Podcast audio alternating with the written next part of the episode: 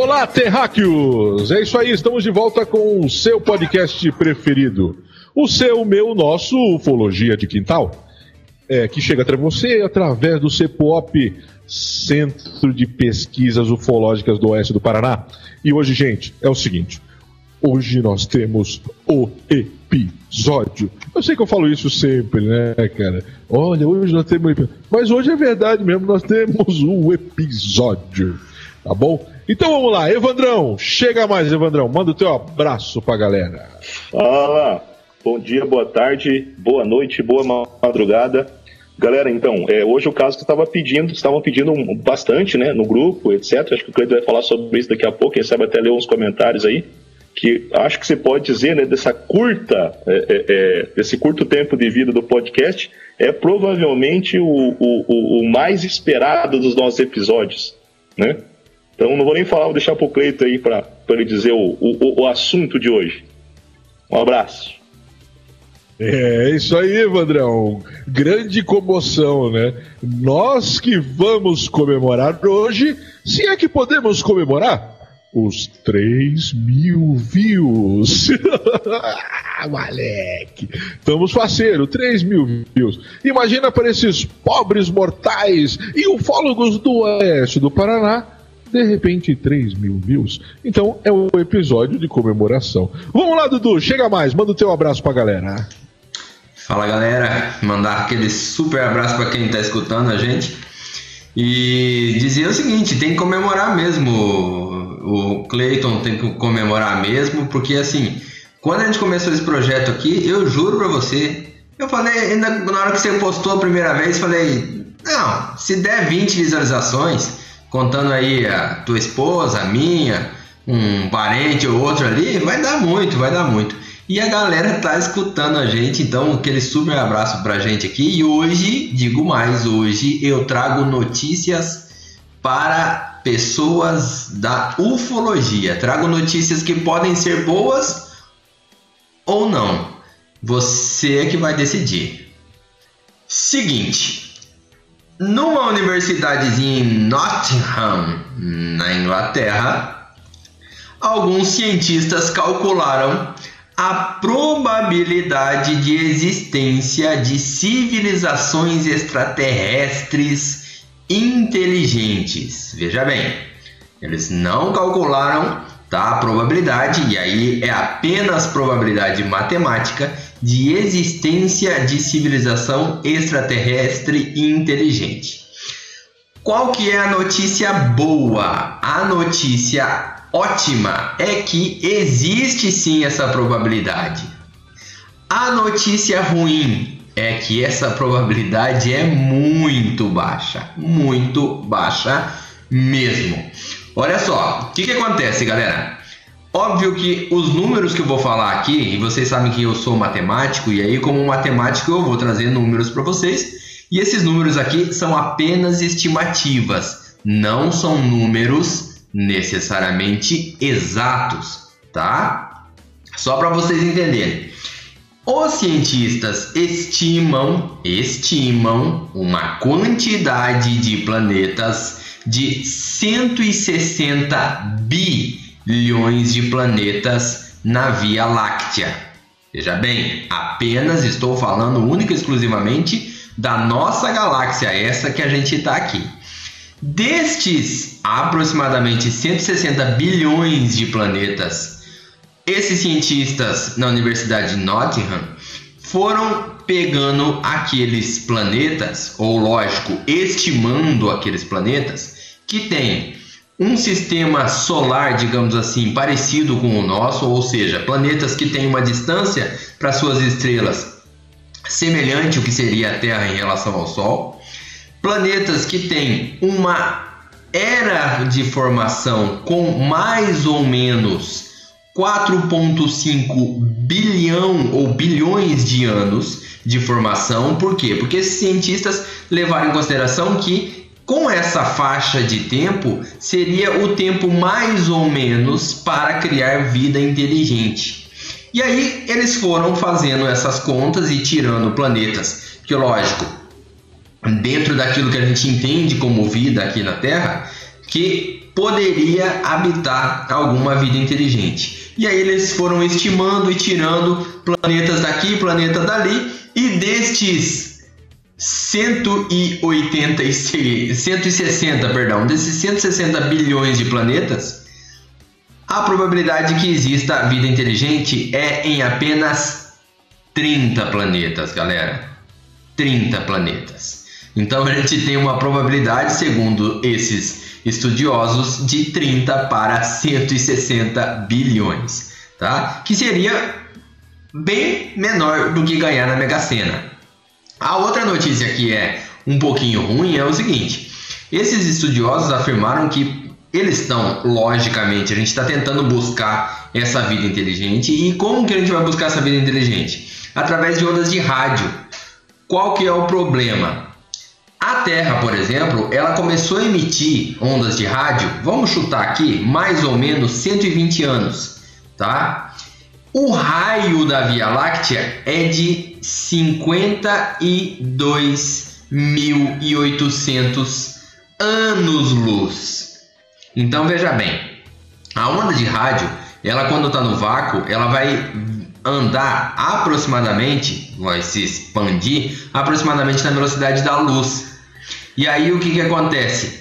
Para a gente poder cobrir todo o raio da Via Láctea, você precisaria de, de 52 mil anos aproximadamente. E a gente só está emitindo ondas de rádio há aproximadamente 100 anos.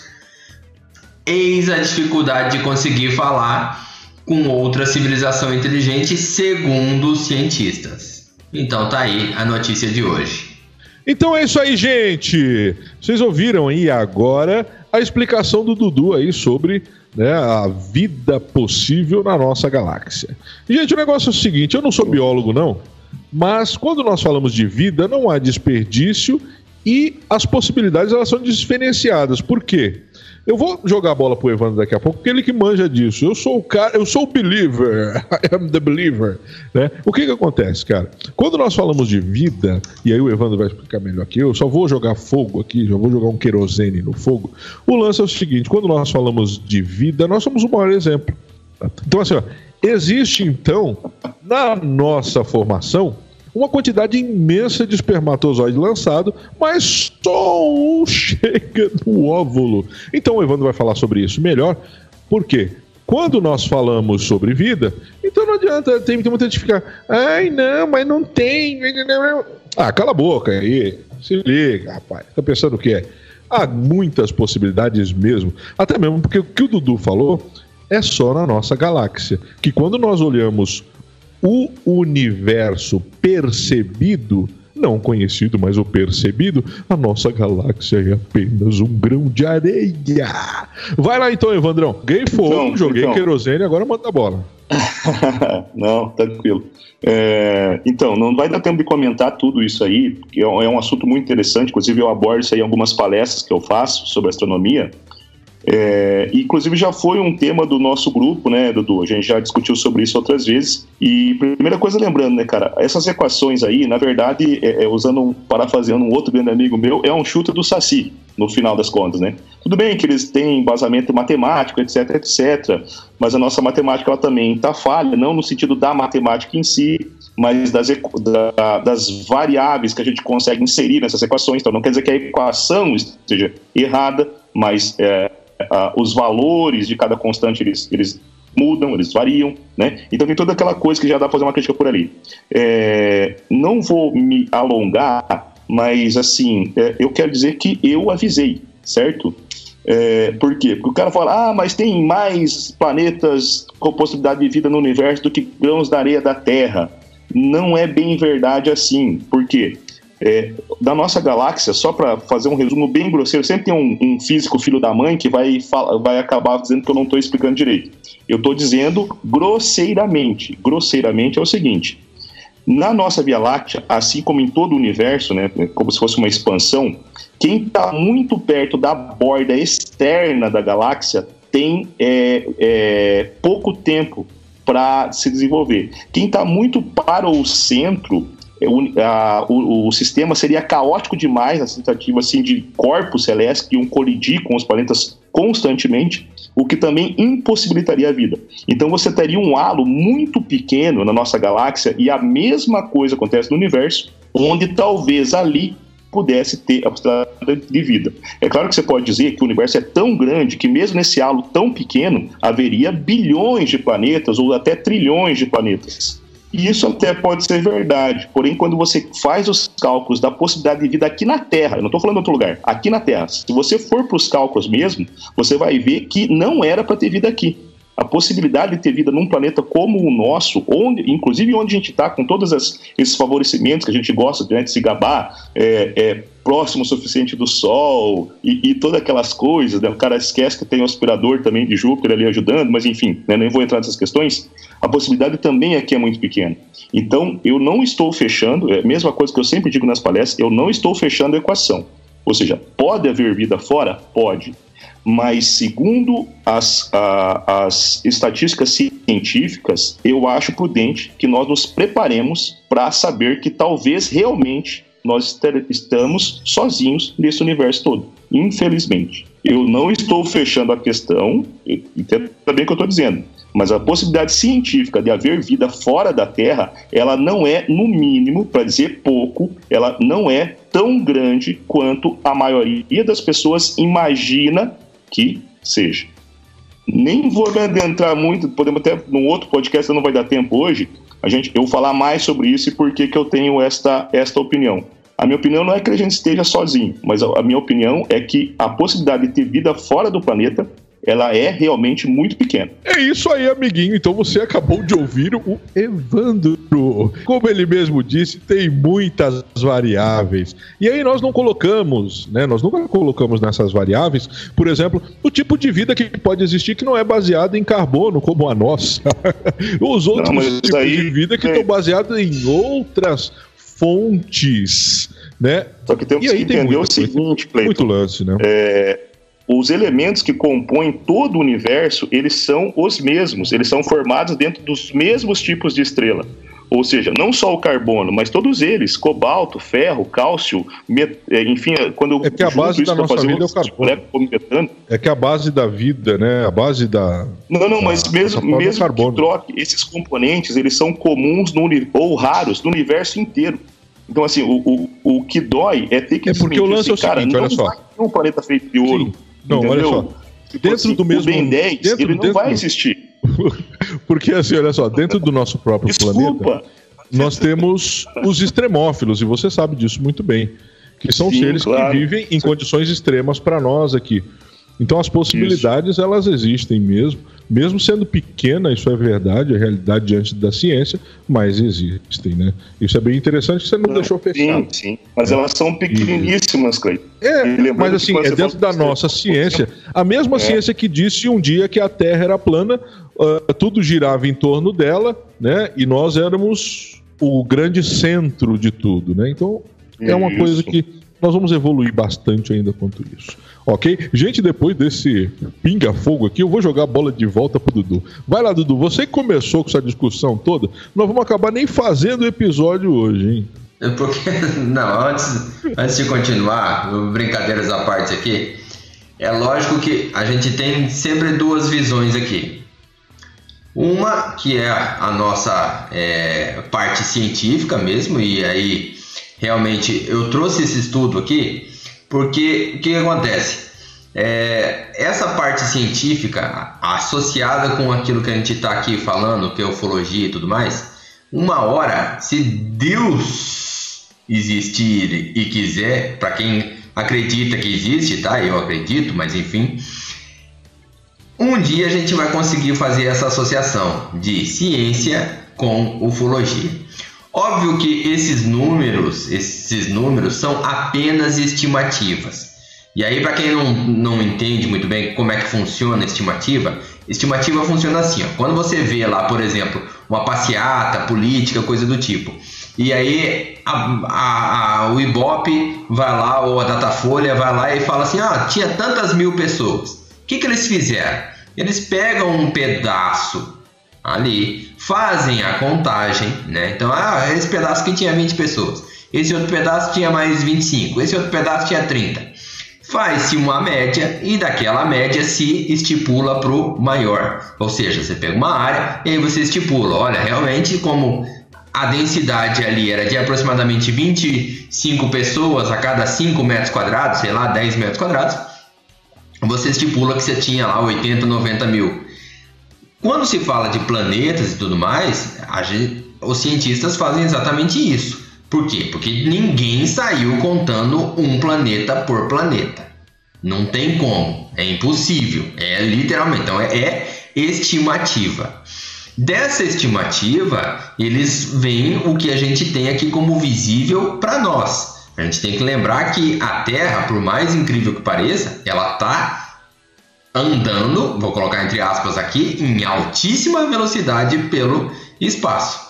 Então ela vai, ela tem uma visão e essa visão, por mais que essa velocidade seja muito grande, a gente vai ter uma visão muito pequena do que é o universo.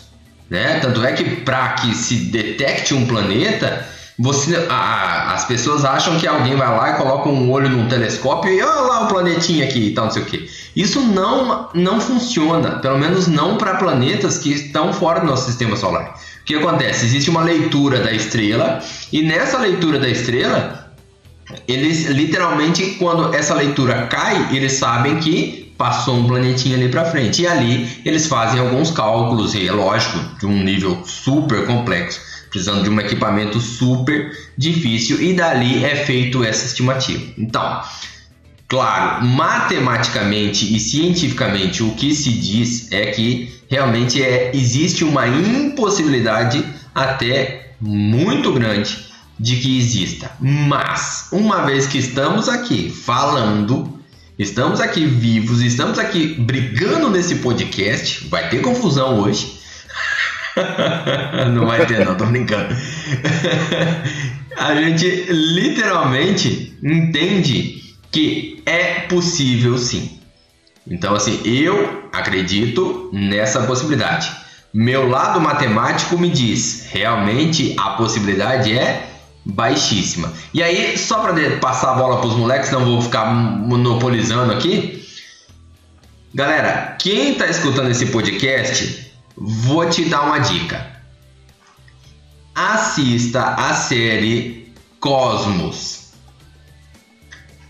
Que literalmente assim, ó, é para expandir a tua cabeça com astronomia, não fala em absoluto sobre ufologia, fala muito sobre física, importantíssimo, tá? Por quê? Porque assim, a gente fala de, de ufologia, que a gente ama, mas a gente tem que estar tá associado com a ciência. Hein? Como é que é? Isso porque ele não quer monopolizar. Isso porque você Isso não quer não monopolizar. monopolizar. Mas não ia é, monopolizar. eu vou passar a bola para os moleques. Me fiz entendido. Não, não, não. Continua, continua. Para com isso. Não, não, agora, agora também desanimei. Não, não. O cara vem, no, o cara vem aqui no, no, no podcast de ufologia falar que não tem ufologia, nós vamos fechar isso aqui e vamos embora. Acabou, vambora. Eu não falei isso, eu não falei isso. Hoje o Até tá porque, Dudu, lembrando que quando a gente fala de ufologia, a gente está falando é, uma coisa muito maior, né? Por exemplo, podem ter seres extradimensionais. Isso é, um, é, é uma das teorias. Uma das não, grandes não possibilidades. aqui dizendo quem que é a favor ou quem, quem acredita ou não. Mas é uma das teorias, né? Você tem aquela questão, por exemplo, uh, de seres é, não só essa-dimensionais, né? Mas como seres é, energéticos, espirituais, etc. Coisas que fogem da biologia. São outras teorias também. E, e enfim, eu não estou falando sobre estas, né? Uh, agora, você falou, é, é, isso aí mesmo. A ciência diz uma coisa, mas é, é é, por sorte, as pessoas, nem todas elas acreditam, né? Porque se todas as pessoas, como o Cleito falou, se todas as pessoas acreditassem na ciência, se todas as pessoas realmente acreditassem na ciência, a gente estava achando que a Terra era o centro do sistema solar até hoje. É, o centro do universo, né, cara? Tem gente é, que até hoje acredita que a Terra é plana. Não, não ridiculariza, não ridiculariza. Não, não, não dá.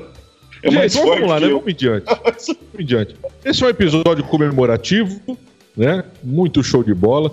É pegando fogo. Gente, você que, que ouve a gente aí desde o primeiro episódio aí, talvez você nunca tenha é, ouvido ainda né, as nossas discussões. Nossas discussões sempre foram assim para mais acalorada ainda. Tá bom? Então tá esse grupo light, aqui. Tá bem é, light, não, aqui tá bem light. Ainda. Esse é que a gente tá aqui... gravando, né? Daí vai para outras pessoas, a gente não pode tá falar exatamente o que a gente falaria entre nós. É, não, é verdade. Então você que está ouvindo aí, o negócio é bem mais, é bem mais tretoso. Então vamos lá, gente. O que, que nós temos hoje, então?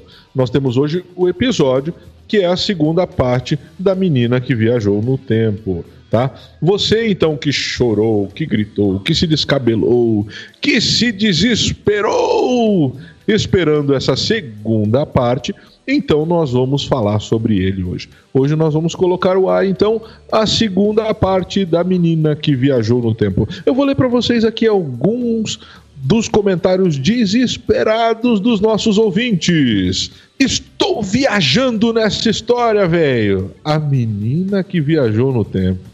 Querem me matar do coração? Cadê a segunda parte do episódio da menina que viajou no tempo? Eu vou ali tomar um remédio para pressão e já volto. Então, assim, gente, esses foram dois. Tem vários outros comentários tá, sobre esse episódio. E eu vou falar uma coisa para vocês. É, nós vamos restringir muita coisa. Na verdade, aquilo que nós falamos, essa é uma pesquisa nossa, tá? Então, assim, tem algumas coisas que nós temos que proteger, alguns dados que nós temos que proteger e alguns acontecimentos também. Tá bom? Então, assim, uh, nós vamos colocar ao ar aquilo que podemos colocar e aquilo que é possível que todos fiquem sabendo, tá bom? Uh, mas é o seguinte, tem muito mais coisa, né? E nós estamos pesquisando aí, estamos indo adiante. É um processo. Toda pesquisa ufológica, toda pesquisa é, no sobrenatural, naquilo que nós não entendemos, é algo muito complicado, tem que ser feito com muito carinho, com muita atenção, com muito critério. Né? Você, você ouve nós, nós aqui estamos sempre comentando aqui sobre as nossas, as nossas posições, mas tudo é feito com muito critério, tá bom? Então nós vamos soltar para vocês essa segunda parte, onde vocês vão ouvir tudo o que a menina que viajou no tempo presenciou, tá bom? Bloqueou as memórias. Eu não sei que, que, que, que bloqueio, que, o que, que aconteceu ali, né? E aí lembro do enterro e lembro daí de, de ficar sem família. Só que daí a gente foi para as ruas da cidade, de Cascavel aqui, o campo da aviação era aqui onde tem a rodoviária, né? E a gente viveu aí nas ruas e eu sempre tive minhas experiências. Então eu, a gente, eu e meu irmãozinho e meu sobrinho. E eu sempre vi, sempre tive as experiências, nunca vi extraterrestre. Por isso que eu falo que é diferente, né? Mas a, a, sequela foi. Eu mantive meus irmãos em segurança. A gente viveu na rua por um bom tempo, tá? Vou só relatar esse pedacinho para você ter uma ideia. E eu só chegava assim, ó. Eu sentia o cheiro do perigo. Eu falava para meus irmãozinhos, vamos por aqui. Isso quando a gente era criança. Depois a gente já ficava sabendo que a polícia tinha pegado, tinha espancado, tinha batido, outros outros moradores de rua já tinham machucado, matado e estrupado e tudo. Então, eu sabia aonde que a gente, como conduzia a vida ali na Terra. Eu sabia. Eu sabia certinho como viver, como cuidar dos... Era como se eu tivesse... Como se ela fosse orientada. Exatamente. E nunca mal aconteceu assim. A gente não, não era a pessoa do mal. Tipo, a gente conviveu com todo tipo de maldade sabe? Mas a gente não adquiriu isso pra gente. Não é ladrão, não é bandido, não era nada. Eu tinha a percepção de que aquilo ali era um período e depois ia passar e que as coisas iam. Por quê? Eu não estava abandonada. Eu não tinha sentimento de que, ah, eu sou uma coitadinha. Eu sabia exatamente como conduzir a vida ali, como se a minha vida fosse ali. Sabe, a nossa casa era ali, meus, meus irmãozinhos, a minha responsabilidade, e como evitar o perigo e tal, sabe? Eu não sinto, porque a partir do momento que eu sabia que daí eu podia, eu não tinha mais força para lutar, era como assim, ó, não vou poder pegar na tua mão. Eu, eu, Era como se eu falasse assim, agora eu não estou mais aqui. Como se ela saísse da realidade. Isso, é loucura isso, né? Aí nessa, nessa saída, vinha uma pessoa que há muito tempo eu acreditava que era Jesus, né? Vinha uma pessoa que eu via só a manga, a manga era. Agora chega onde o senhor falou que eu nunca mais vi nada, né? Sim. Che- che- vinha uma, uma pessoa na minha direção andando e aparecia só a manga. Sabe quando você vê só a manga? Que nem Sim. tem uns desenhos de televisão que, é, que não mostra o corpo, só Sim, mostra sim. os pés, assim. E pegava na minha mão e daí a gente ia andando. Você entendeu? Entendi. Então, o tempo todo que a gente ficou na rua, todo esse tempo, eu tinha a percepção de tudo. Eu tinha, tipo assim, como se tivesse um. um- Não é que eu vou dizer, gente, eu não acredito em. Eu não acredito.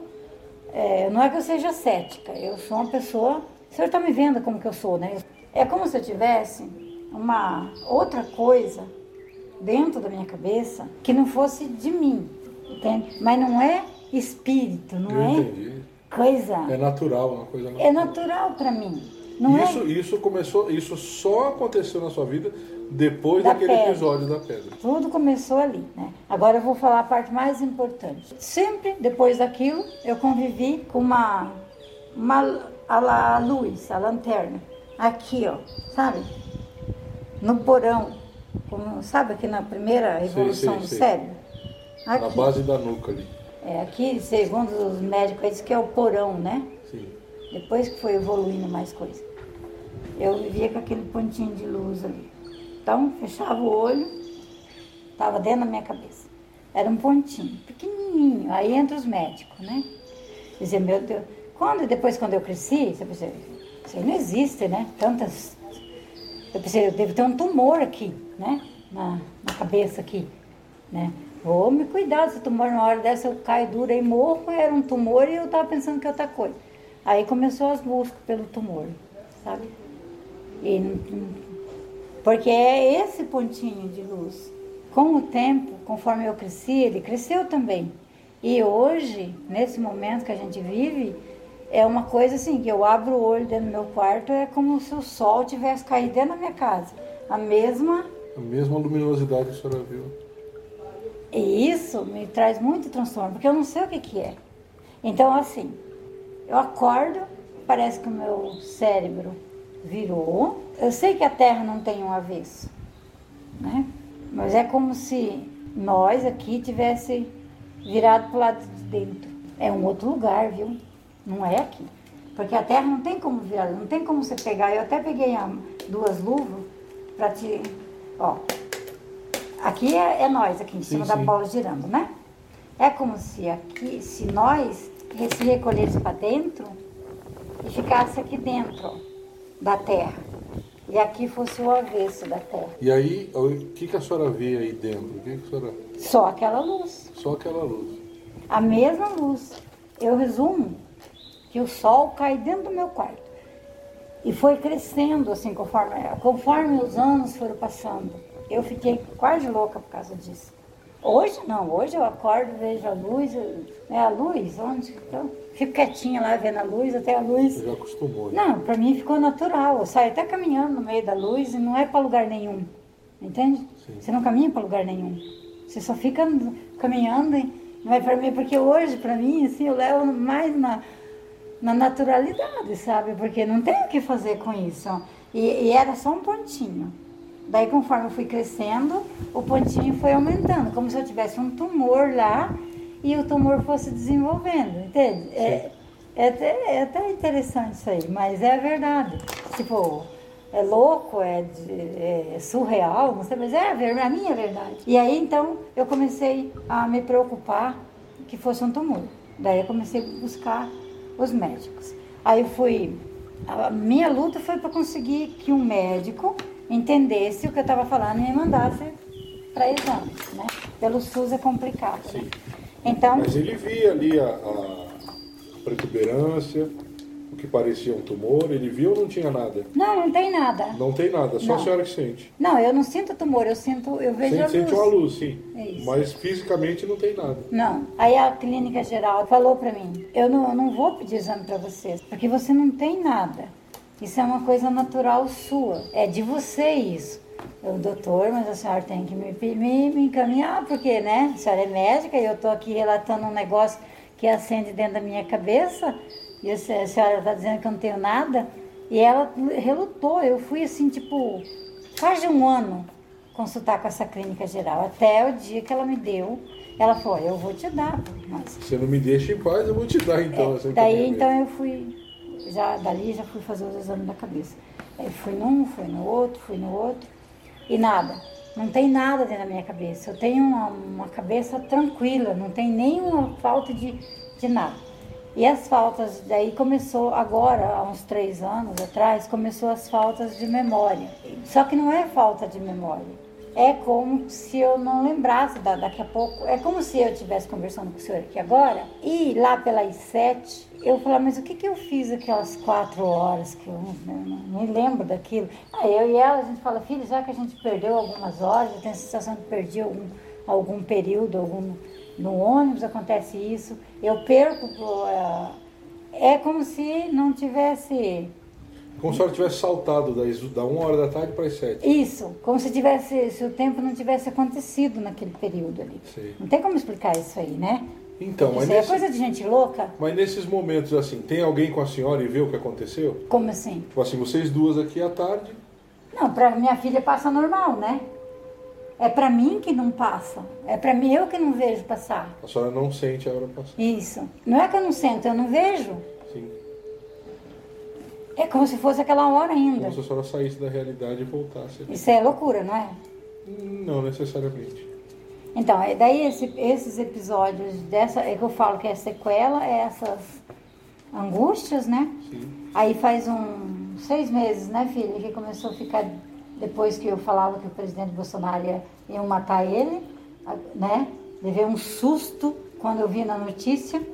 Levei um susto, assim, que daí a sensação. Sim. Eu, daí eu penso, mas será que a minha mente. Daí eu falo assim para filha, não, mas eu acho que eu tô, tô querendo ser importante demais. Porque eu, eu, eu te conto as coisas aqui, eu não busquei nada na memória. Para mim é tudo vivo. Ah, não me lembro, não sei o que, como é que aconteceu. Não. É tudo como se eu tivesse vivido. Tipo assim, eu durmo hoje, amanhã eu acordo, é como se eu tivesse vivido de novo e de novo. Não tem um fato que eu, que eu pense, ah, deixa eu ver se. Ah, será que escapou? Como é que foi mesmo? Não. É tudo como se fosse realidade daquele dia. Não tem, não tem, não passa o tempo para minhas memórias. Entendi. Entendeu? Aí, é, nessa, nessa, nesse período ainda com a minha professora, essa, né? Ela pediu para nós fazer desenho, sabe? Desenhar, fazer desenho. Eu peguei, eu retrato bem isso, né, filha? Hoje eu tenho uma visão do que era, né? Eram as futuras gerações, né? As futuras famílias na minha cabeça, né? Eu, eu desenhei um homem, eu desenhei assim, tipo, olhava meu irmão, sabe? Meu irmão Daniel, que ele, esse que eu nunca mais vi, que sumiu no mundo depois da, da, da, da chacina. E você mostra pra ele daí as fotos, tudo, tá, filha? É, Aí, pra mim era o corpo do meu irmão, né?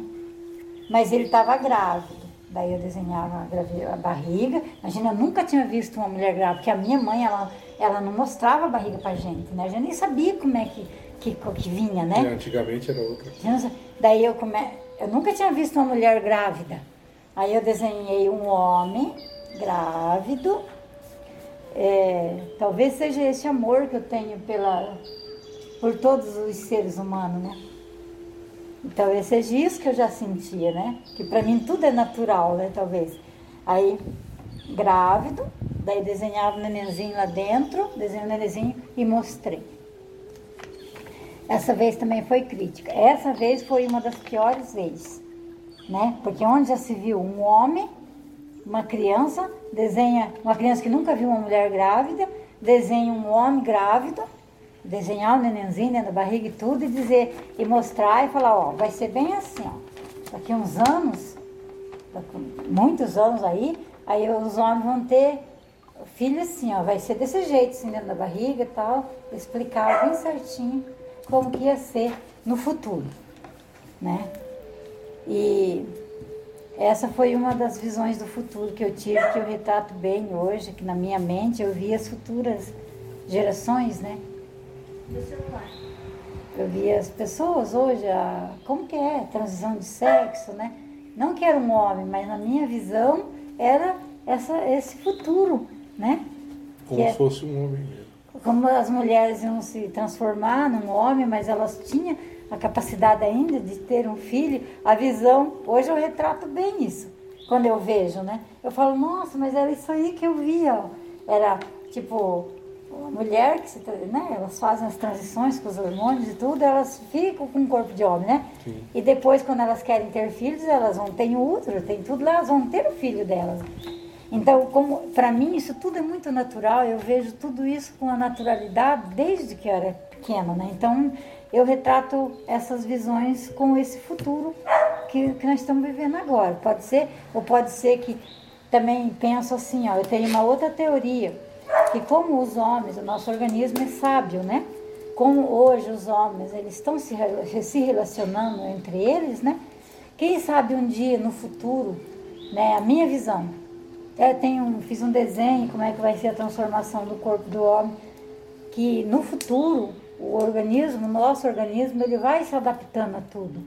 E vai que mais para o futuro, daqui uns mil anos, não sei, um homem sofre uma mutação no organismo dele para ele poder eh, crescer e multiplicar como nós mulheres, né? Seria justo também, né? As pessoas poderem passar por essa transformação. Então eu até já fiz um desenho, como que vai ser dentro do corpo do homem, qual órgão vai se, se, se restaurar ali, vai dar lugar para o outro. Porque na minha, que essas coisas que eu via quando era criança, na minha cabeça vai, vai ser assim, o corpo, né? O ser humano, o corpo, não importa lá, né? Vai ter a capacidade de gerar um filho, vai passar pela outra transformação, porque o corpo, o nosso corpo é só, ele é sábio, né? Nosso organismo é poderoso.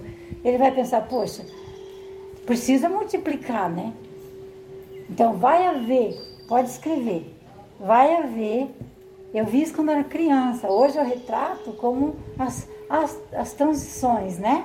Eu quero hoje ser um homem, eu posso tomar os hormônios, vou ter os barbas, vou ter tudo, né?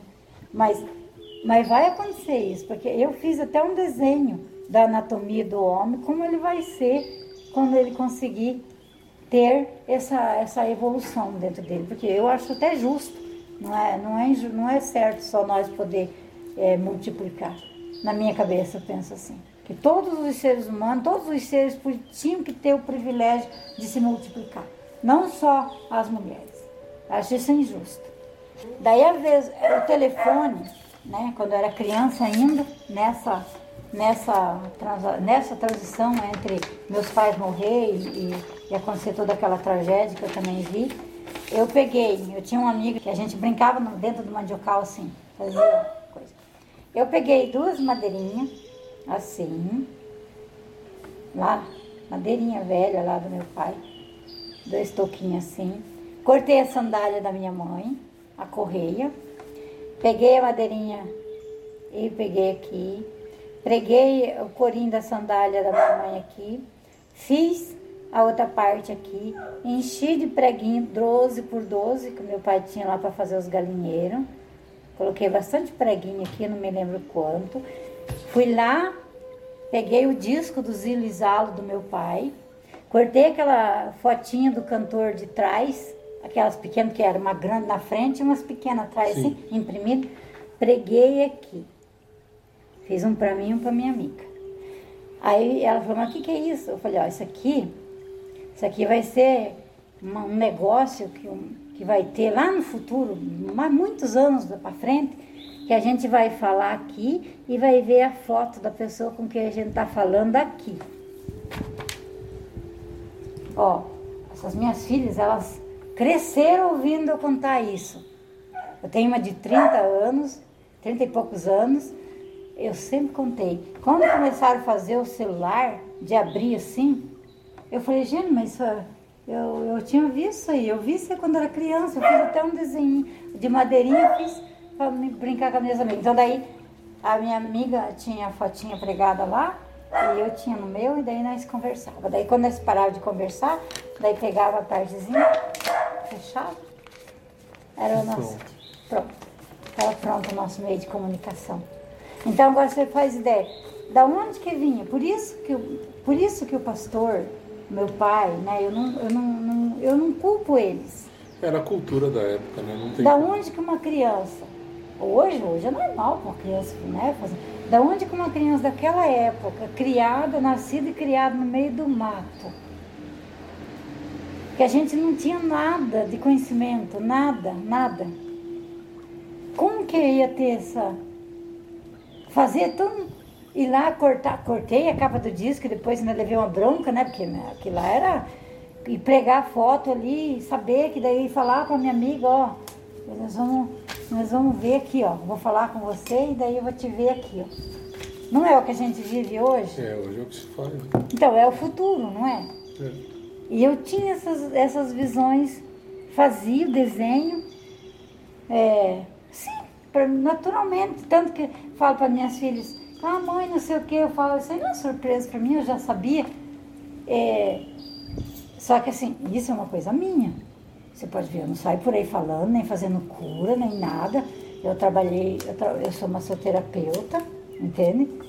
Mas eu fui estudar massoterapia, eu fui me dedicar porque é, é a minha profissão, foi fácil para mim, porque a pessoa chegava, depois que eu comecei a trabalhar, a pessoa chegava lá é, e eu sempre fui muito bem requisitada, tinha muitas pessoas, atendia muita gente, porque as pessoas chegavam com uma dor, com um troço, com uma coisa, saía bem, e se tivesse uma doença assim, que nem a senhora lá que estava com câncer no nariz, o senhor lá que estava com o bichinho do porco na cabeça, todas essas coisas eu vi e falava, "Ó, se eu fosse você, eu vou você vai no médico e faz o exame, porque né, eu eu só queria que o senhor fizesse isso, porque eu não posso mexer, né?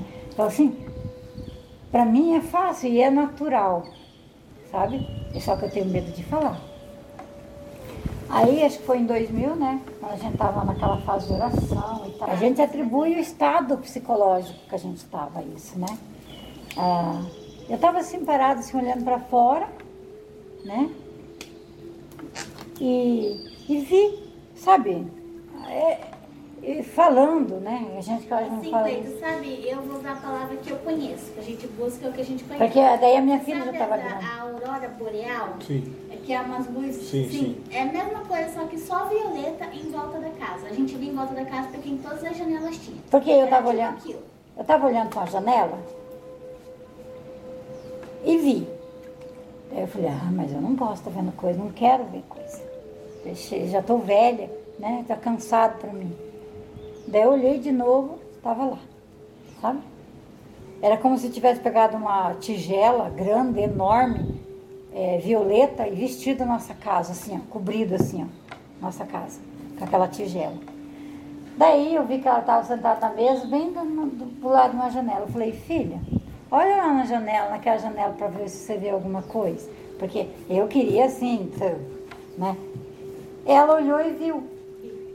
Eu, Tudo violeta. tudo Sim, é- violeta. É, tipo uma coisa que. Andava. É que É nem a como se aurora não boreal, anda. só que em volta da casa toda. Aí eu falei, Isso foi coloca. aqui em Cascavel mesmo. É, lá na Isso, nossa lá casa. Daí eu falei, filha, coloca a mão. Eu na mesma posição, né? Pra, porque eu, eu, assim, eu quero saber, sabe? Talvez por isso que, porque eu- tudo eu quero saber, sabe? Eu quero ter certeza, porque não que eu seja cética, porque para mim é verdade demais. Eu não posso querer me enganar, dizer, ah, não, vi tal coisa, assim, é, é, não. Aí eu, filha, olha lá, filha. Daí ela olhou, viu. Falei, você tá vendo? Daí ela falou assim, eu falei, você tá vendo o quê? Daí eu nunca, não falei para ela, oh, tô vendo isso, isso, para dizer que ela criou uma, uma memória coletiva comigo. Eu não falei nada que eu estava vendo. Só queria que ela me falasse o que ela estava vendo, para ver se batia com o que eu estava vendo. Entendeu? Aí eu falei, você tá vendo o quê? Daí ela falou, tô vendo uma luz ali lilás, parece que tem uma. uma tá passando em volta da nossa casa. Como se fosse um. Ah, então ela não era projetada, ela passava em volta da É casa. como se estivesse rodeando. como Sabe os peixes no aquário que fica assim, ó? Sim. Em volta de você, assim. Só que na casa. Por lá de não passou fora. e foi embora. Ela ficou assim, Ela falando- ficou, porque daí eu falei, coloca a mão. Daí A ela gente colocou. não saiu pra fora pra ver se tinha Sim. alguma coisa em cima ou... Não, nós só vimos a luz. E, e daí tava assim, daí a gente percorreu a casa, fomos em todas as janelas pra ver, né? E ela e tava lá. Daí ela colocou a mão, a mão dela entrou, então igual a minha entrou aqui. De penetrar naquela De luz penetrar naquela luz, assim como se hum, saísse do outro lado, assim, né? Eu não fiz isso, mas ela fez, né? Aí então depois que ela fez isso, que a gente ficou ali tudo em silêncio, quietinho, sem entender nada, quando deu um tempo que a gente olhou, não estava mais lá, né? E em seguida, a minha filha que tinha um ano e meio, né? Em seguida, acho que três meses, né, filha? Porque era de três em três meses que eu levava ela no cardiologista, que ela tinha sopro, né? Nos dois ventrículos e tinha ataque epilético. Ela tinha um problema, um fiozinho descascado aqui, diz o médico, né? Que ia afetar a fala dela. E daí, três meses depois, eu levei ela na doutora. Eu já tinha desenganado, até falou assim: vocês têm alguma religião, vocês se apeguem, né? Porque aqui não é só mesmo uma cura divina mesmo, só quem vem do céu. E daí, um dia, eu, quando a doutora falou isso, eu cheguei em casa e, e me ajoelhei para dormir. A minha filha estava dormindo assim. Eu falei, não, mas não tem que vir uma, uma ajuda, não pode ser assim, simplesmente o médico falar assim, né? Daí eu coloquei a mão assim na cabeça dela e nos pés, assim pelo vão do berço, e fiquei ali, adormeci, né? E fiquei ali parada ali, adormeci ali, não, não, teve movimentos. Não veio coisa do céu, não vi luz piscando, não vi nada, sabe? Só adormeci ali, né? Depois desse evento que estava na casa. Aí passou os três meses, retornei na doutora do médico dela, da cabeça, do coração, não tinha mais nada. Eles se assustaram, né? Porque como é que é o negócio? Deram alta dos remédios, tudo. Ah, não tinha mais nada. Estava curada, a minha filha. Ah, a doutora falou assim, mas o que aconteceu aqui? O doutor, mesma coisa. Falei, mas como que isso aqui aconteceu assim, então de repente? Falei, mas faz três meses, né?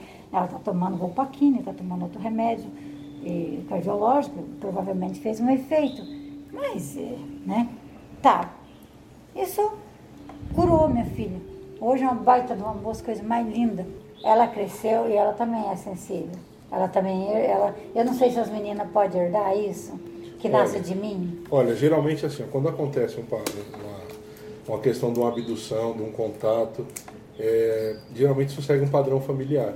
Então, aí, para resumir a história dessa luz que estava em volta da casa, que parece que é uma coisa que veio para curar a gente, curar ela, não sei. Qu- Quando ela cresceu e ela já sabia falar, eu estava contando para minha amiga a, questão dela. Nós estava sentada, eu falei, amiga, é muito difícil, eu passei muito, eu sofri muito quando ela nasceu, daí já houve o divórcio, que o meu esposo, ele não aguentou a pressão, né, de uma criança doente e tal, ele não quis mais ficar com a gente e tal, É, também não tira a razão dele, né, ele também tinha que seguir a vida dele, e aí eu contando para minha amiga ali tal, o, o que nós passamos naquele período ali, Aí ela, mas ela já estava grandinha, estava sentada assim, brincando com as bonecas, daí ela levantou assim e veio e falou, é tia, eu estava assim deitada lá, e daí veio uma luz, ó, veio uma luz, ela me interrompeu, veio uma luz assim lá do, do céu assim, e entrou assim na- aqui no meu peitinho e costurou meu coração. Olha a cicatriz. Mas não tem cicatriz. Mas na cabeça dela. Na cabeça dela tem. Ela abriu a brusinha assim e falou, ó, tia, a cicatriz que, que costurou meu coraçãozinho.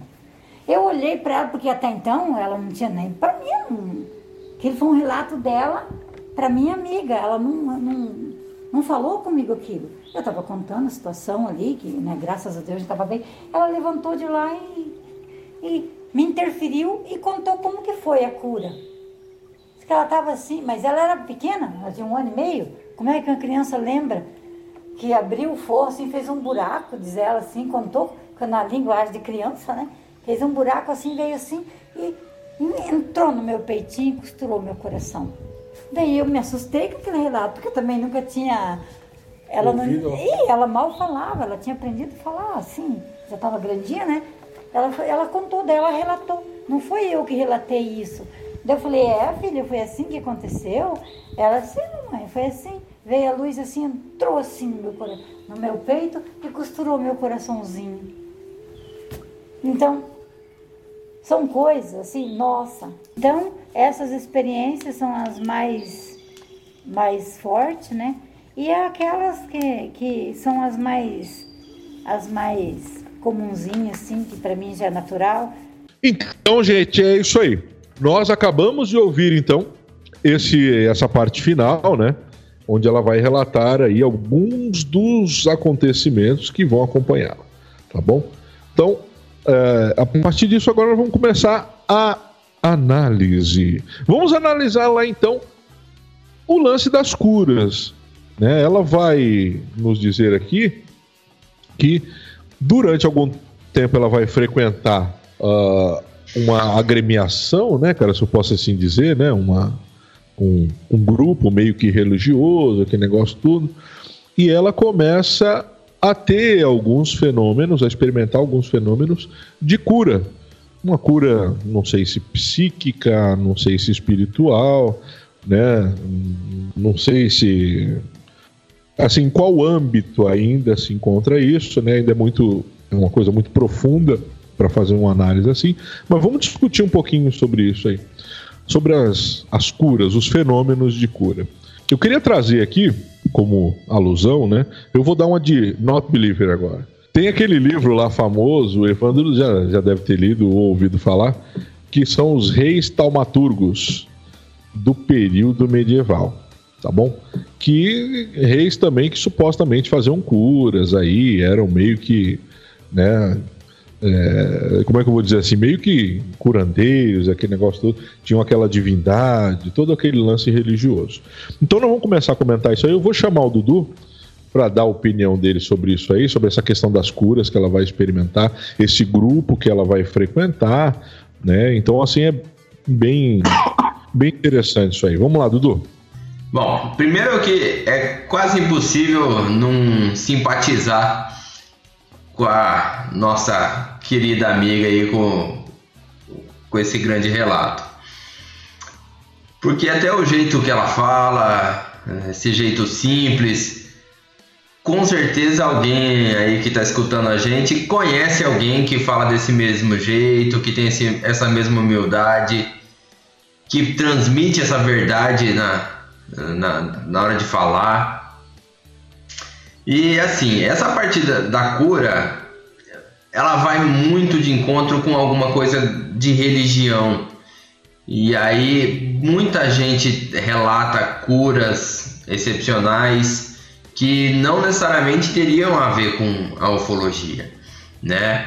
E aí você vê que ela tem sempre, ela sempre coloca esse esse pensamento forte dela, essa coisa de sempre estar pensando para frente, né? Sempre assim, ela cita como se fosse uma espécie de um otimismo, uma coisa que, que transmite isso.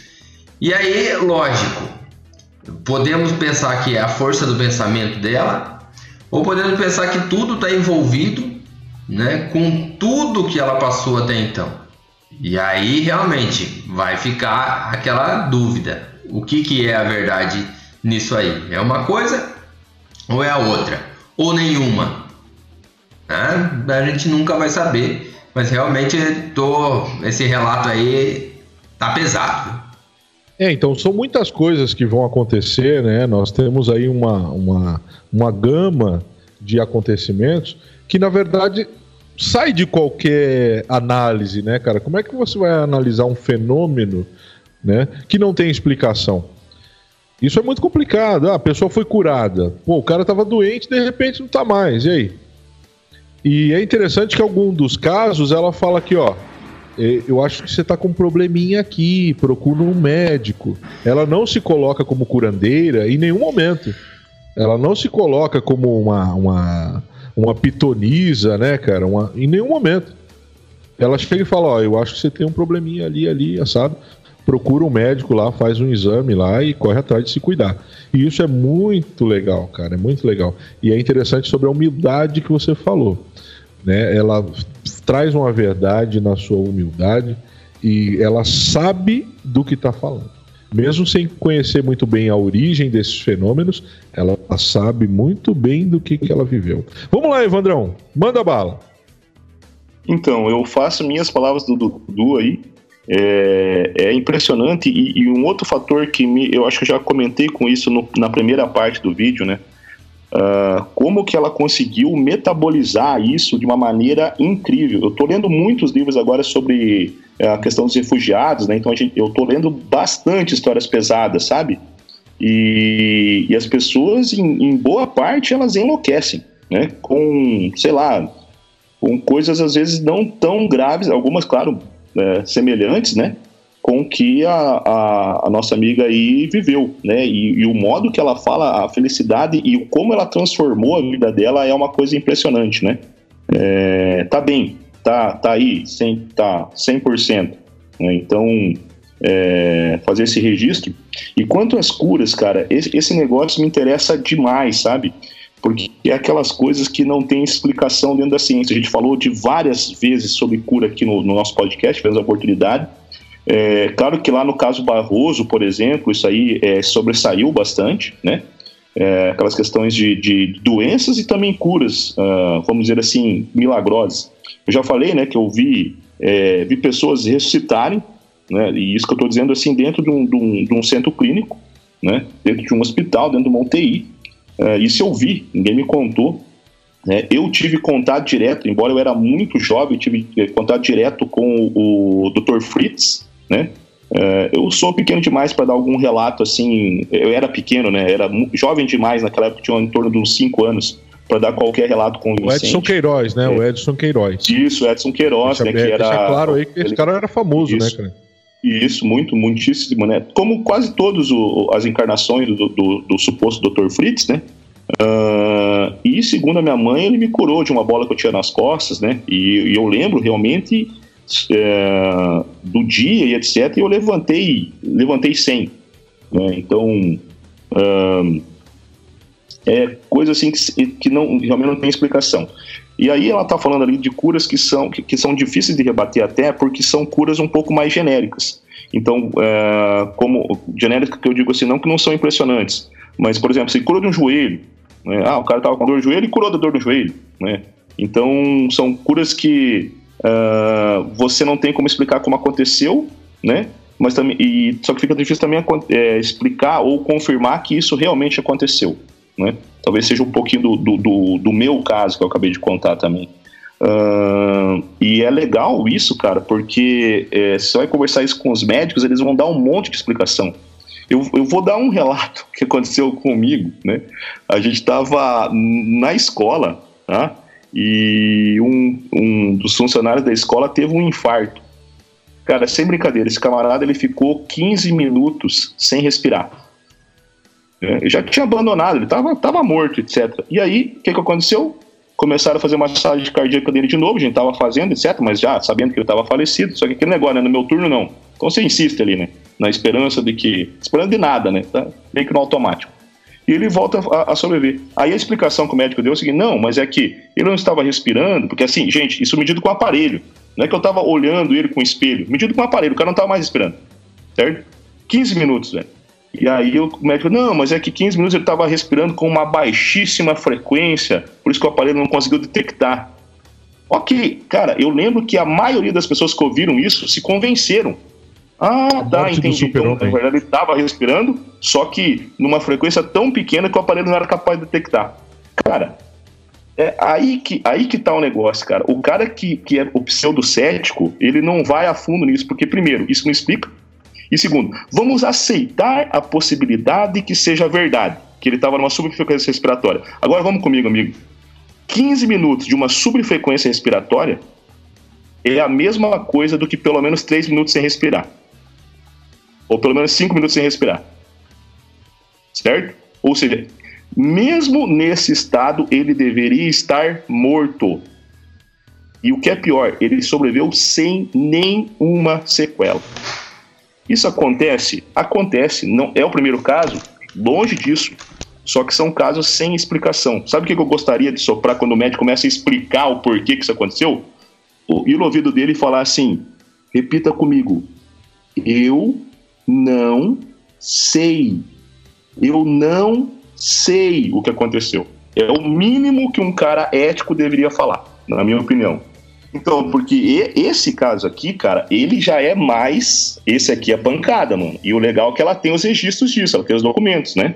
Então, Sim, ela você tem tudo, vê ali, tá tudo documentado. É, porque não tem no relato ali, mas a gente, né, é, tem o acesso aqui. A gente tem- como o Du fala, a gente tem muito spoiler do caso. Mas, cara, é, é uma coisa impressionante, cara. E assim, é, tem outros casos? Tem. Se você, se você der uma procurada por aí, você vai ver que tem um monte de casos assim.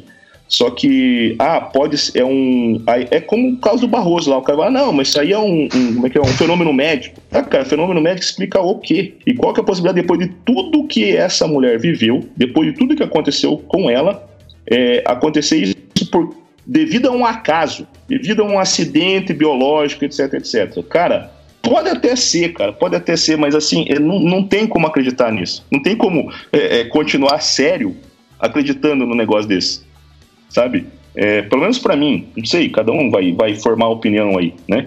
Então, é claro que eu gostaria de analisar isso, eu gostaria de achar um fundamento científico para isso, acho que vai ser impossível, mas não no sentido assim de, de saber se é verdade ou mentira, mas no sentido assim, se aconteceu, será que a gente pode repetir? Né? Será que a gente pode é, é, fazer isso de forma proposital para alguma maneira? Né? É, é- é essa mais a minha curiosidade. Só que é- é- eu sei que é, idiota, né? Porque tudo está dizendo, né? em alto e bom tom, que algo inexplicável ali, um milagre, um milagre, né, aconteceu. E na palavra sincera de milagre mesmo, é aquela coisa assim que ela, ela é explicada em si. Ela não tem explicação porque ela é a própria explicação das, de todas as coisas. né? Então, eu achei assim fenomenal e, e- e relativamente bem documentado, né? Então, quanto à, à questão ufológica aí, eh, só posso dizer que é impressionante, Cleiton. Então, não cara, vou, porque não que, vou que acontece? muito na né? questão médica, tá? Porque assim, ah, a gente poderia se alongar bastante das questões ali é, é, cardíacas, né? A- as próprias cirurgias mediúnicas, né? Como é que como elas são realizadas, já foram bastante estudadas. Que no mínimo assim você tem uma dose, uma, um grau muito pequeno de infecção quando isso acontece. Só que ali, nesse caso da nossa ouvinte aqui, é, não aconteceu nada disso, né? É, é, simplesmente ela estava dormindo e amanheceu curado. É, o problema é que esses, esses relatos, Cleiton, se, o- se o ouvinte for procurar mesmo, o problema é achar as fontes, né? Mas se o ouvinte for procurar, é, acontecem todos os dias, cara. Todos os dias. Ah, onde é que estão os milagres? Assim, não estou dizendo que é milagre, né? Porque uh, só Deus mesmo pode saber se é um milagre ou não. Mas casos. Coisas inexplicáveis, né? Isso, cara, eles acontecem todo o dia. Todo o dia em vários lugares do mundo. Mas é o que eu falei lá no episódio lá do Morenão. O que que acontece, cara? Tem muita gente que está alienada nos processos sobrenaturais, ufológicos que acontecem.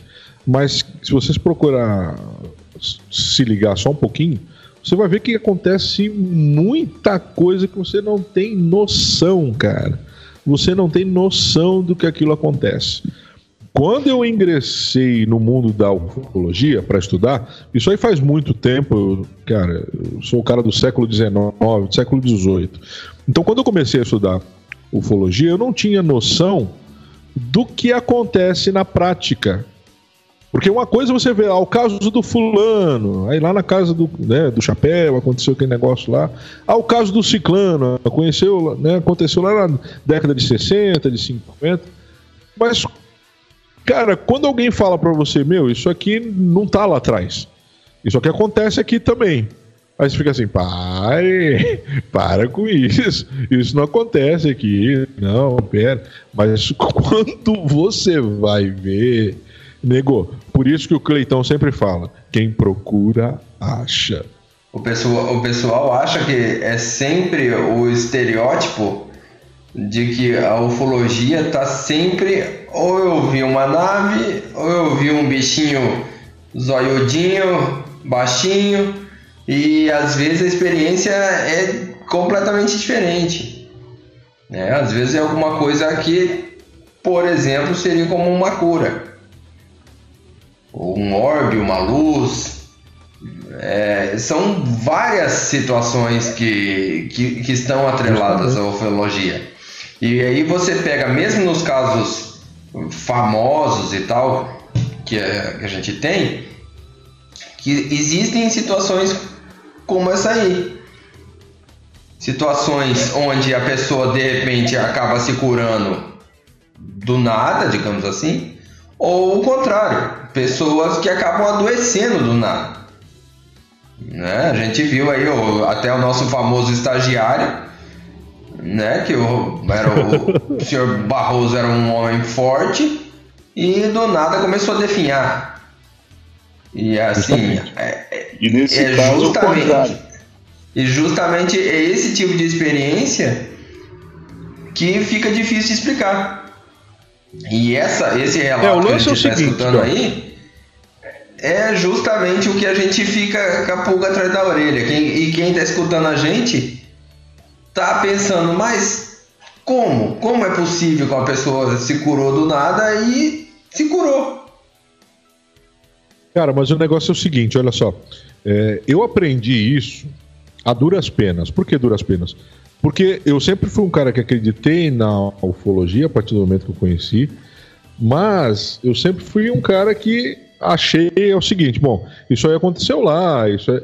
Aquilo que eu falo do fenômeno que acontece a cada mil anos, que tem gente que acredita, não, isso aí é uma vez que não é, que não é bem assim, né? Uh, eu eu aprendi isso na prática. Tem coisa que você só aprende vendo, cara, não adianta. Então, quando nós falamos desses fenômenos, o que acontece? O Ozzy, né, que nós estamos aí louco de saudade do Ozzy aí participar com a gente, que o Ozzy é um cara, né, cara, né, não, não dá nem para falar muito. É o que o Evandro tá fazendo ali, ó, hashtag volta Ozzy.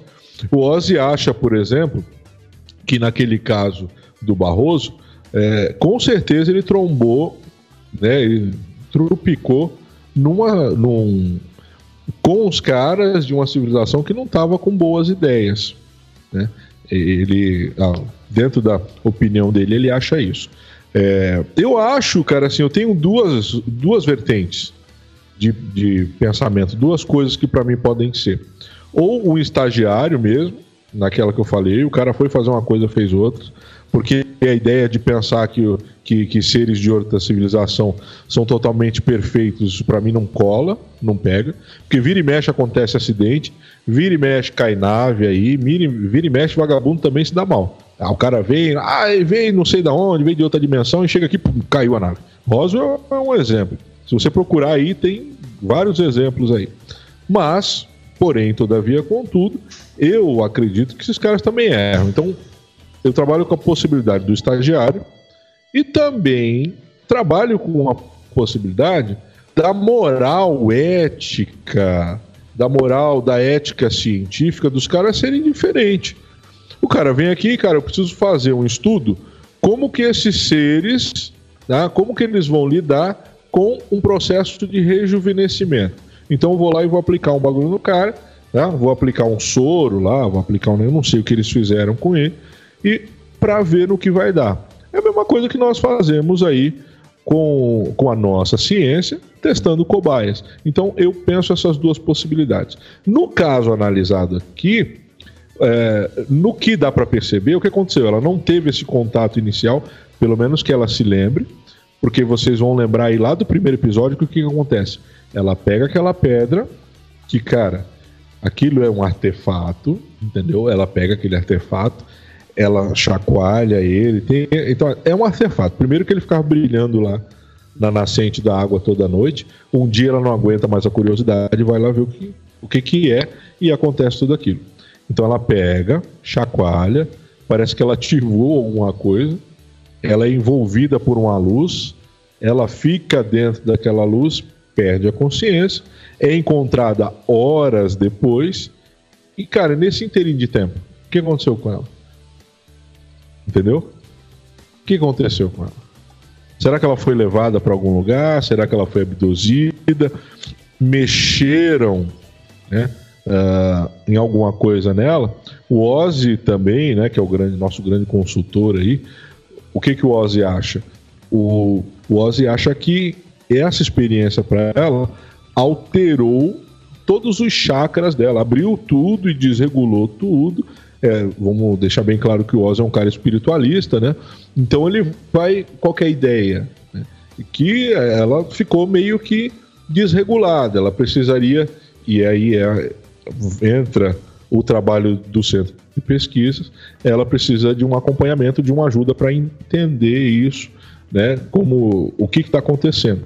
Então há essas possibilidades. No caso dela, ela encontrou com algo, ela teve contato com algo que despertou nela, ou talvez um DNA já pré-existente, tá bom, gente? Porque o que, que acontece? Aí agora que eu vou falar para vocês que não está no relato. Uh, ela tem filhos e netos. Então, ela tem uma filha que tem os mesmos. É, vou, ela chama de sequela, né? Os mesmos sintomas que ela tem. Das, dos mesmos fenômenos sobrenaturais. E um neto também.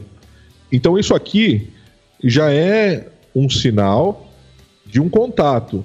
Porque no estudo, né? A gente estava até conversando uns episódios atrás lá com o Tiquete, e como é que acontece? Isso aí, cara, é uma coisa que está na pesquisa, está na casuística ufológica.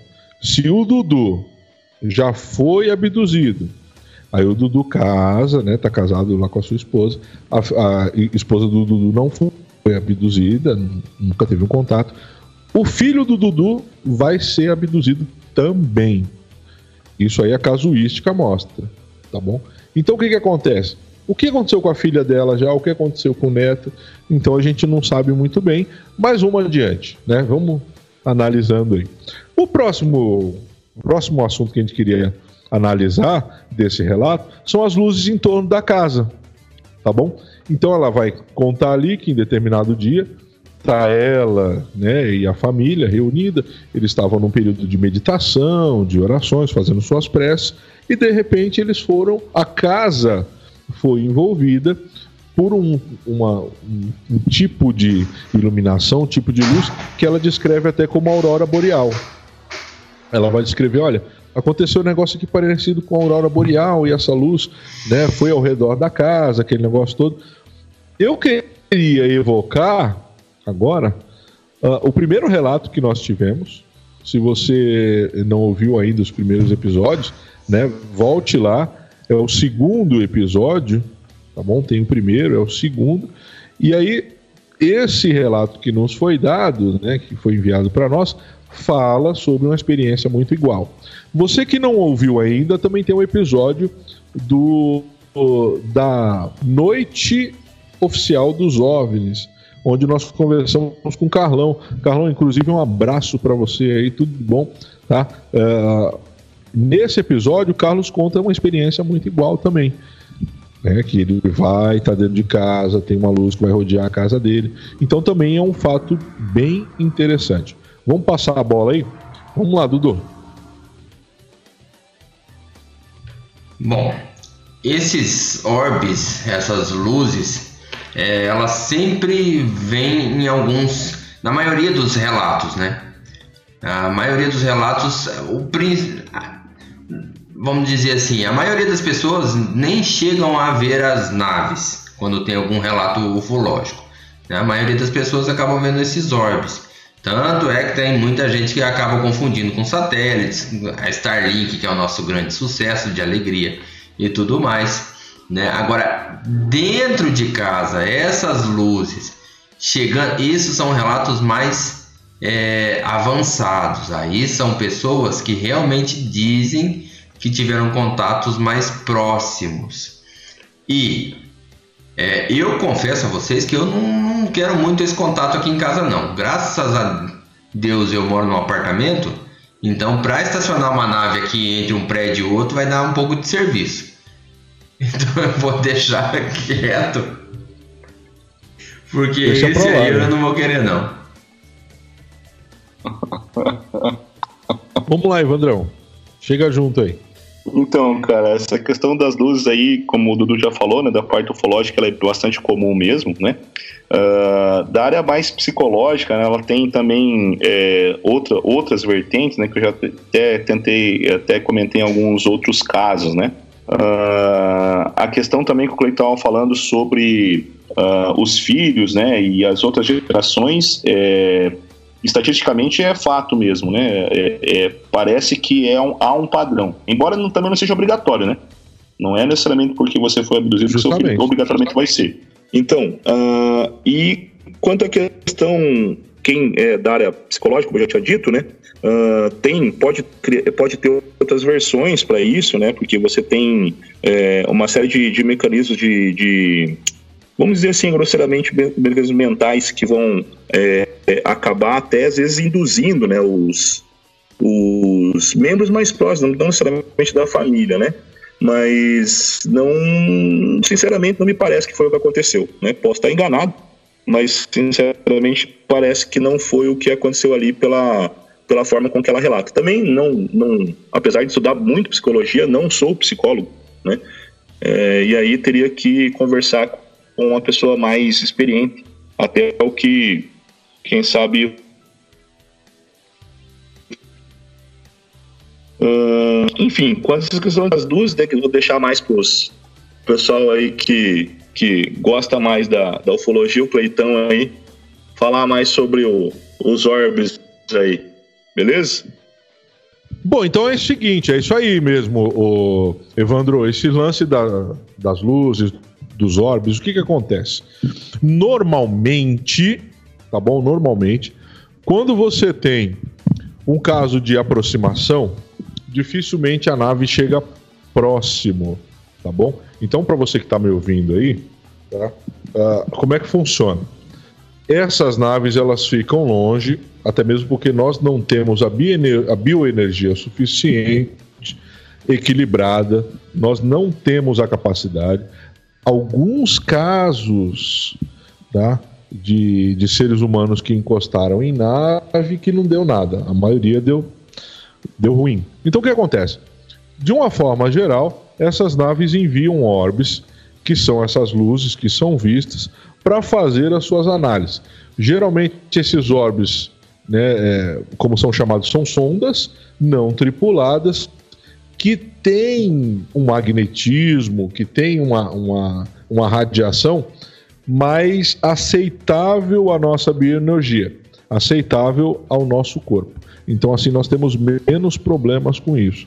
Então, provavelmente, esse caso, em sendo um caso ufológico, obviamente, o que aconteceu foi algo muito parecido com isso.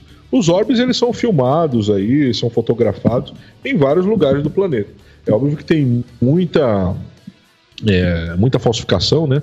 Muito fake quanto a isso. Mas muita gente acaba filmando e fotografando orbes de verdade mesmo. É, coisas que vão acontecer. E essas luzes elas vão variar, né, cara?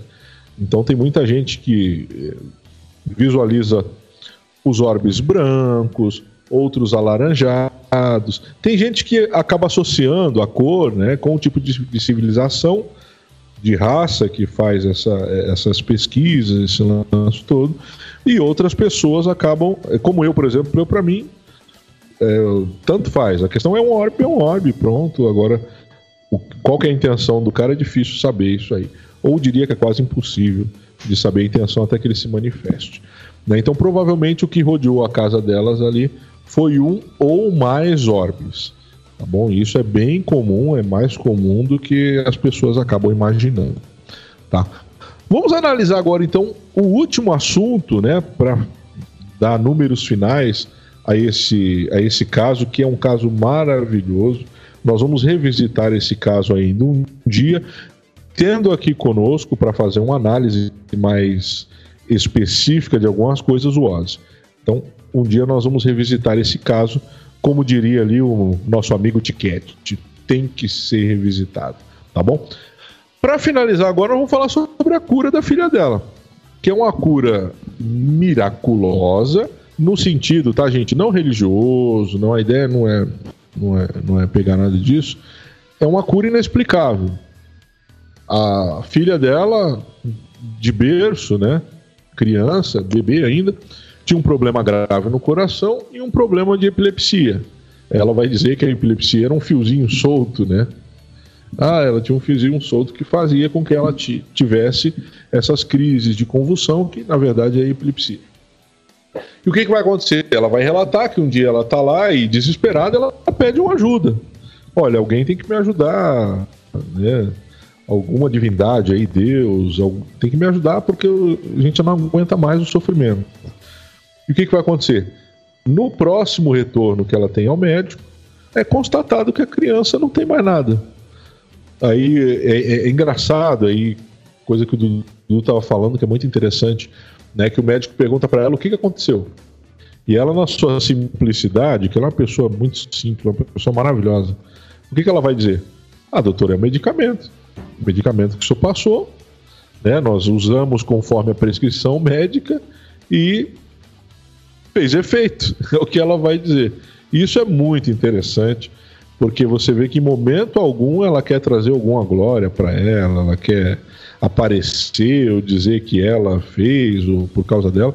É muito simples no seu falar, no seu agir, mas nós vemos que aconteceu algo extraordinário. Eu, assim, eu não sou não sou da área da ciência, da ciência biológica, eu quero deixar isso bem claro. Eu sou da área da ciência também, porque a geografia é uma ciência, a história também é uma ciência, né? a política também é uma ciência, mas, porém, todavia, contudo, não sou da área biológica. Então, assim, é, mas eu, eu acho muito complicado alguém dormir com um problema grave no coração e acordar sem ele. Também acho muito difícil uma pessoa dormir com epilepsia e acordar no outro dia e nunca mais ter essas crises. Então eu acho um pouco difícil. Acontece? Óbvio. Sempre vai acontecer. Mas especificamente após um momento de súplica, de reflexão, de meditação, aquilo acontecer, e o pior, depois o relato que a filhinha dela traz. A filhinha dela ainda criança, ainda um bebê, vai dizer o quê? Ela e a irmã conversando, a filhinha chega e. Não, tia, eu fiquei curado, eu estava deitado no meu bercinho e veio uma luz lá do céu, lá no teto, e entrou aqui, ó. Eles mexeram no meu coração. E a criança vai e tenta mostrar a cicatriz para ela, que a criança mostra ou dá a perceber que ela via uma cicatriz no peito mas ela mostra pra ti ali, não tinha nada, não tinha cicatriz nenhuma. E a criança fala: Eu fiquei curada. Veio aqui, uma luzinha aqui, mexeu no meu coração e agora eu tô bem. Então, muito interessante isso. É uma coisa mesmo. É, é, a gente pode até procurar aqui criar algumas teorias para explicar. É aquilo que o Evandro sempre fala, né? O Evandro que não é o believer desse grupo, literalmente, muitas coisas ele tem que engolir, né? Porque não tem, principalmente algumas coisas que a gente conversa entre nós aqui, né? É, alguns relatos, algumas experiências que a gente conversa entre nós, não tem como falar que não, mas ele reluta bastante em, em dar o braço a torcer. Ele vai até o último momento, sempre com a mente aberta, mas ele reluta bastante. Inclusive, gente, vamos subir lá no grupo lá do Telegram o hashtag Vai numa vigília ufológica, Evandro. Tá? Porque eu já lutei para levar esse cara já e tá difícil o negócio. Né? Vou subir a hashtag lá, Evandro na vigília ufológica. Vou não, vou não. É, vou não. Porque a, a... o medo é muito grande, né? O medo é mais, né? meu Deus. O estagiário vai ter que levar uma fralda pro rapaz. Mas não é fácil mesmo, não é, é brincadeira, é um negócio né? É, que, não, que assusta, assusta, gente. É a primeira vez que você tem um, um avistamento, seja ele de grau, que seja, né, o zero, primeiro grau, é, na primeira vez te assusta assim. Uh, a não ser se você vê uma luz muito lá em cima, um negócio muito longe, mas quando vê mais perto assim é, é, é complicado. Vamos lá, Dudu. Esse fenômeno da cura, o que, que o Dudu acha disso, cara? É, esse fenômeno da cura realmente é, o, é, é, aquela coisa que não tem explicação e você fica naquela até meio travado de o que dizer, né? Porque a gente está vivendo aí um momento aí de até de excepcional em termos de saúde, né? O mundo está vivendo, onde está tanta gente passando aí sofrendo com, com essa doença que chegou agora, o pessoal sofrendo em hospitais e tudo mais. E assim, mas o que me chama bastante atenção no, no caso da nossa menina aí é que tudo parece que se encaixa numa história exatamente perfeita, sabe?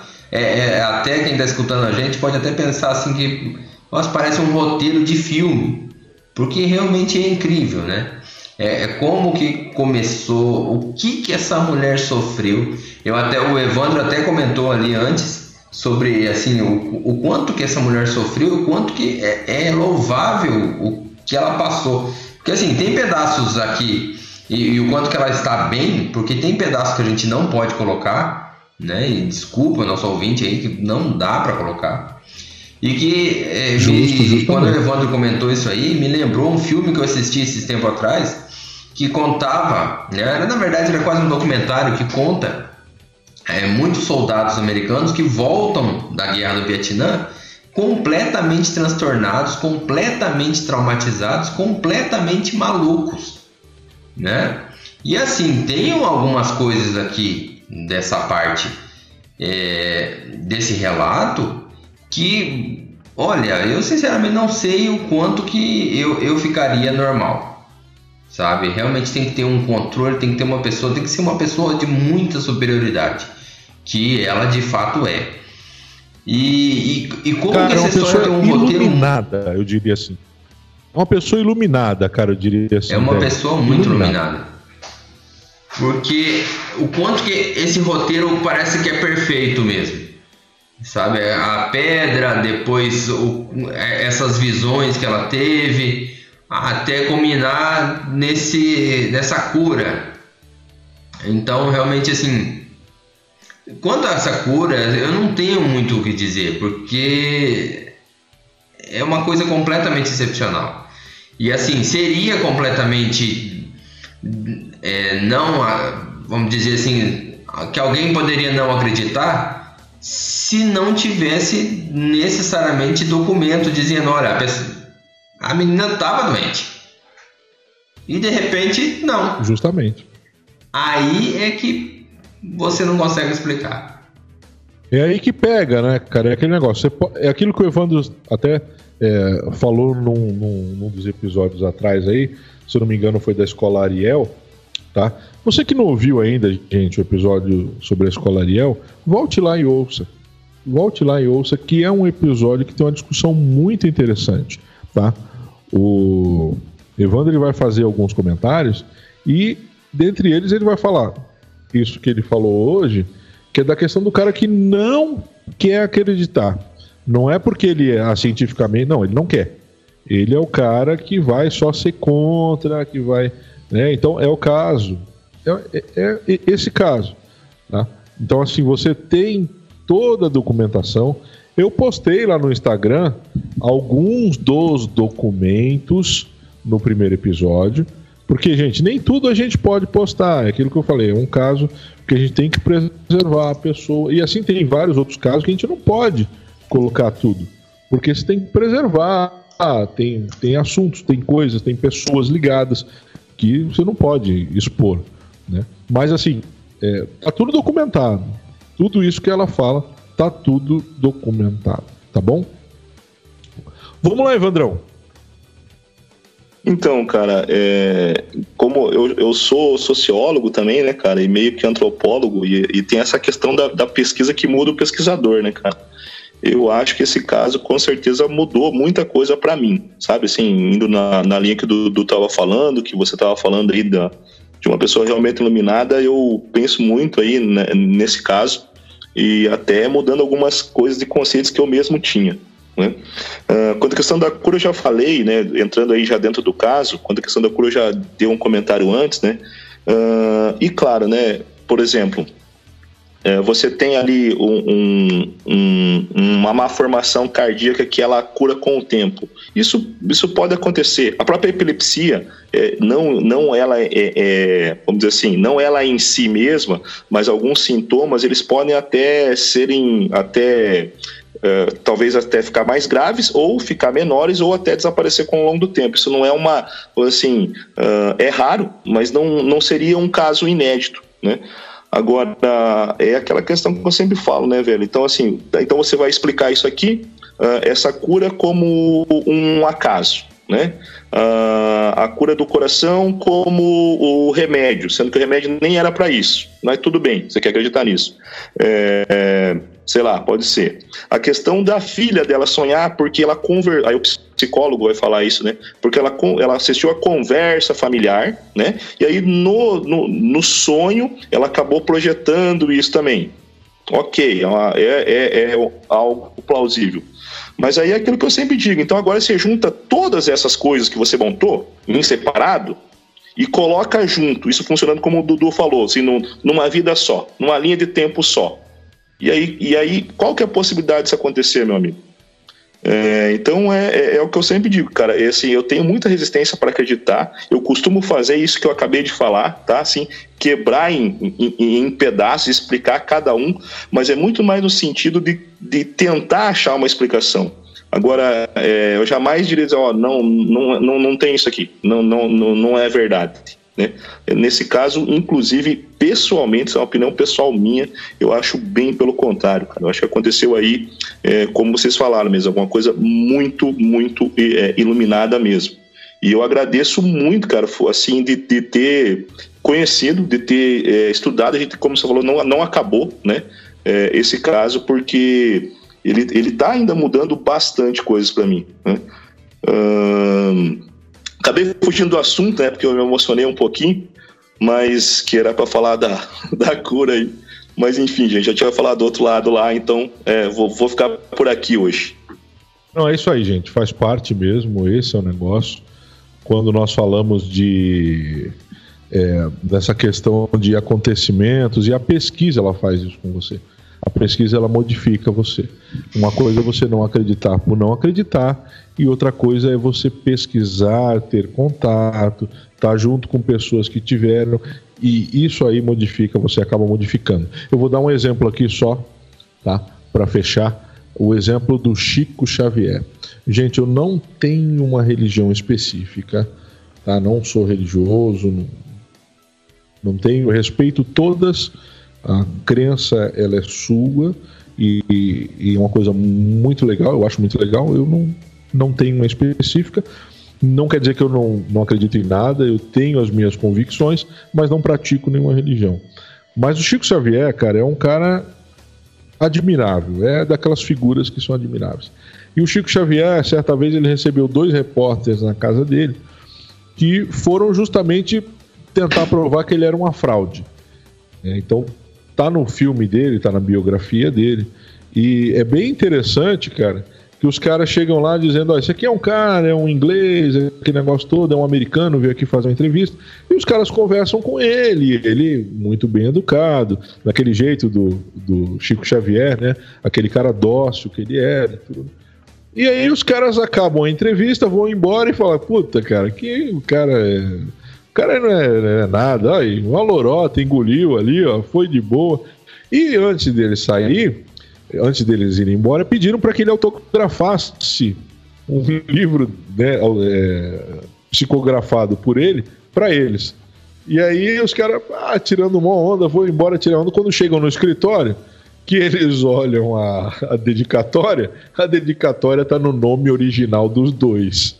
Então isso é esse tipo de pessoa assim, esse tipo de fenômeno, cara, é inexplicável, simplesmente inexplicável. E, e, e isso só consegue chegar a quem pesquisa.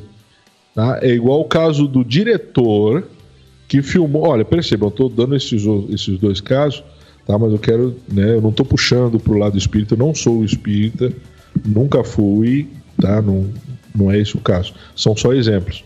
O cara que fez o filme sobre o Chico Xavier, a biografia dele, o cara era totalmente ateu e acabou o filme crente em uma vida espiritual, em um mundo espiritual, em algo que ele jamais pensou em acreditar.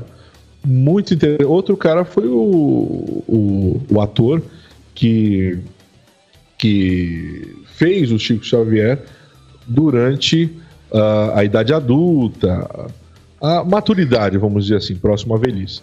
Também um cara que se converteu ao Espiritismo depois de interpretar o Chico Xavier. Então, para que eu estou falando isso? É para promover o Espiritismo? Não, porque eu não sou espírita, mas para dizer o seguinte: que a pesquisa, a convivência, ela muda você. É o depoimento do Evandro ainda agora. Tá bom? Gente, vamos acabar então esse episódio, tá? é, esse episódio especial, por isso ele vai ser um pouquinho maior, é um episódio especial.